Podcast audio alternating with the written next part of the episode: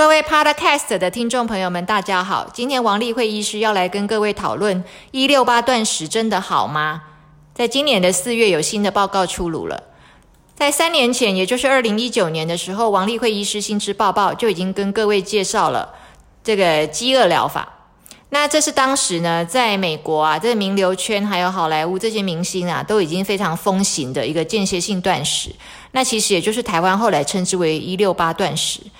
这个的话呢，不但是在名流圈里面呢，人人风行呢，是是啊，这个创始者 Mark Madison 他的书啊，也是在美国的畅销书排行榜啊，卖到是名列前茅。那我们来回顾一下整个这个断食还有饥饿疗法它的过程。最早的话是一九八九年呢，在威斯康星大学以联合了这个美国国家老化研究所，他们一起用七十六只恒河猴来做的这个实验。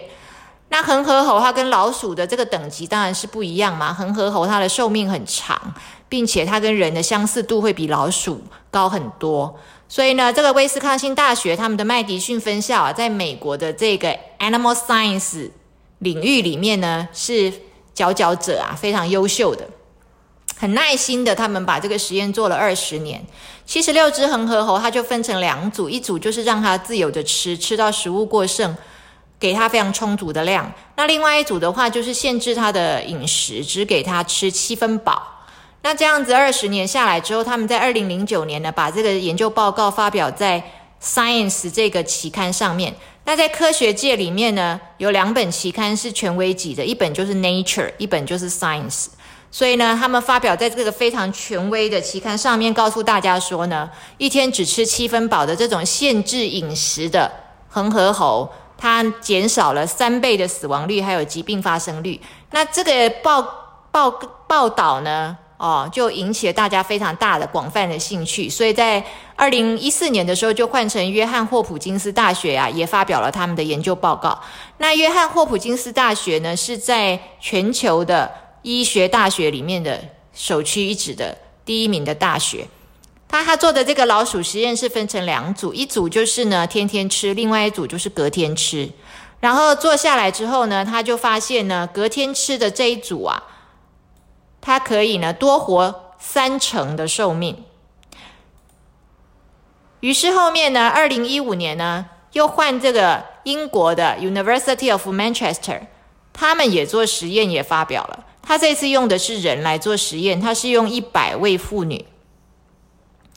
然后他的实验方法也是分成两组，一组就是呢每天呐减少二十五帕的热量摄取，另外一组是呢呃不是天天来，他是一个礼拜当中呢选个两天，这两天呢就只吃一餐。他这样做了六个月之后呢，发现呐这个五天当中天天自由的吃，然后两天呢只吃一餐，这个这一组啊。腹部脂肪消的比较多，然后呢，血糖功能也比较好。那到二零一七年的时候，就是这个最有名的 Mark Madison，他发表了所谓的 intermittent fasting 间歇性断食，在台湾非常有才的把它翻成是一六八，也就是呢十六个小时不吃东西。那你要吃东西的话，集中在八个小时之内吃。那这个有学术论文发表，就是呢，它改善了胰岛素的阻抗性。然后呢，降低了心血管的风险，促进了立腺体的健康，增加了 DNA 的修复啊，就是染色体的修复力啊。然后也促进干细胞的再生，意思就是说会使你变年轻的意思。可是讲到这里，就会有有那个观众来问啊，有听众来问，就说：“哎，那这个 Mark Madison 本人怎么没有看起来很年轻？这样哦，这个这个就是一个哦，让人家觉得很很很大的槽点。”然后，另外同时还有在南加州大学，也是二零一七年有一个 Water Longo 这个教授呢，他又用另外一种不同的方法，他既不是天天，他也不是周周，他改成一个月。你一个月当中呢，你任意选四到五天，你就是吃个热量减少一半这样。那他说这样子也有效，那他也发表他的医学论文，也是说啊，这各样方面都有进步这样。可是我们来看一下今年最新的四月二十一号在《新英格兰杂志》所发表的这个报道。这个《新英格兰杂志》呢，是我们医学界杂志里面也是前三名啊。我们这前三名就是《Lancet》的刺格针啊，《JAMA》就是美国医学会杂志，还有这个啊《新英格兰杂志》这三本，这三本呢是医学界里面的首屈一指的期刊，就非常权威性的。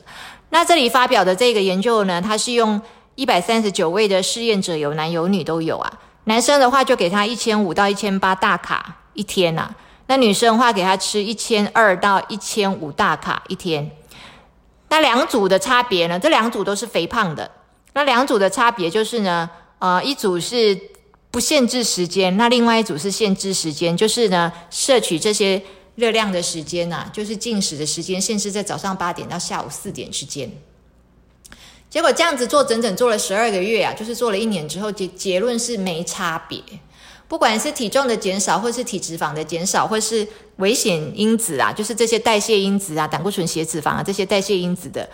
都没差别哦。那这个就推翻我们之前的观念，我们原来以为呢一六八断食是很好嘛哦。那我们再看两篇，一篇就是这个《新英格兰杂志》给各位当 reference 啊，有没有？With or without time restricted，就是呢有没有限制时间跟不限制时间啊？然后另外这个话是二零一九年，也就已经有人在探讨这个间歇性断食啊，到底有没有比较有效哦？那但是呢，不管有没有需要限制时间啊，总而言之呢，我相信都是减少卡路里的摄取都是好事。所以我们来看一下呢，好吃的少一点可能的好处。就是你的脑部运作会比较好，然后你更有竞争力，你的头脑会更清醒，就是对于脑是相当好的。然后脑部的神经连接也会比较好，学习跟记忆比较好，降低胰岛素嘛。因为我们有说过呢，如果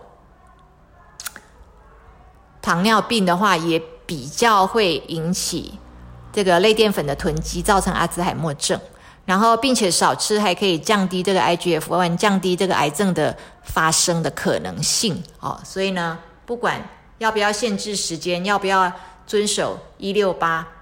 只要你减少热量，都一样对你的身体有好处。那有一些观众朋友就是有提到说，他在一六八断食，就是让他的胃很不舒服啊，胃溃疡发作啊，少吃一餐啊，哦，造成他的这个肠胃不适啊。那如果是这样的话，那你与其去忍耐这些不适的话，不如你就是遵循这个减少热量的吃法。你就是三餐吃的话，你三餐都七分饱，你一样可以得到这个断食的好处，不一定要去饿待你的胃啊，虐待你的胃。好，谢谢各位。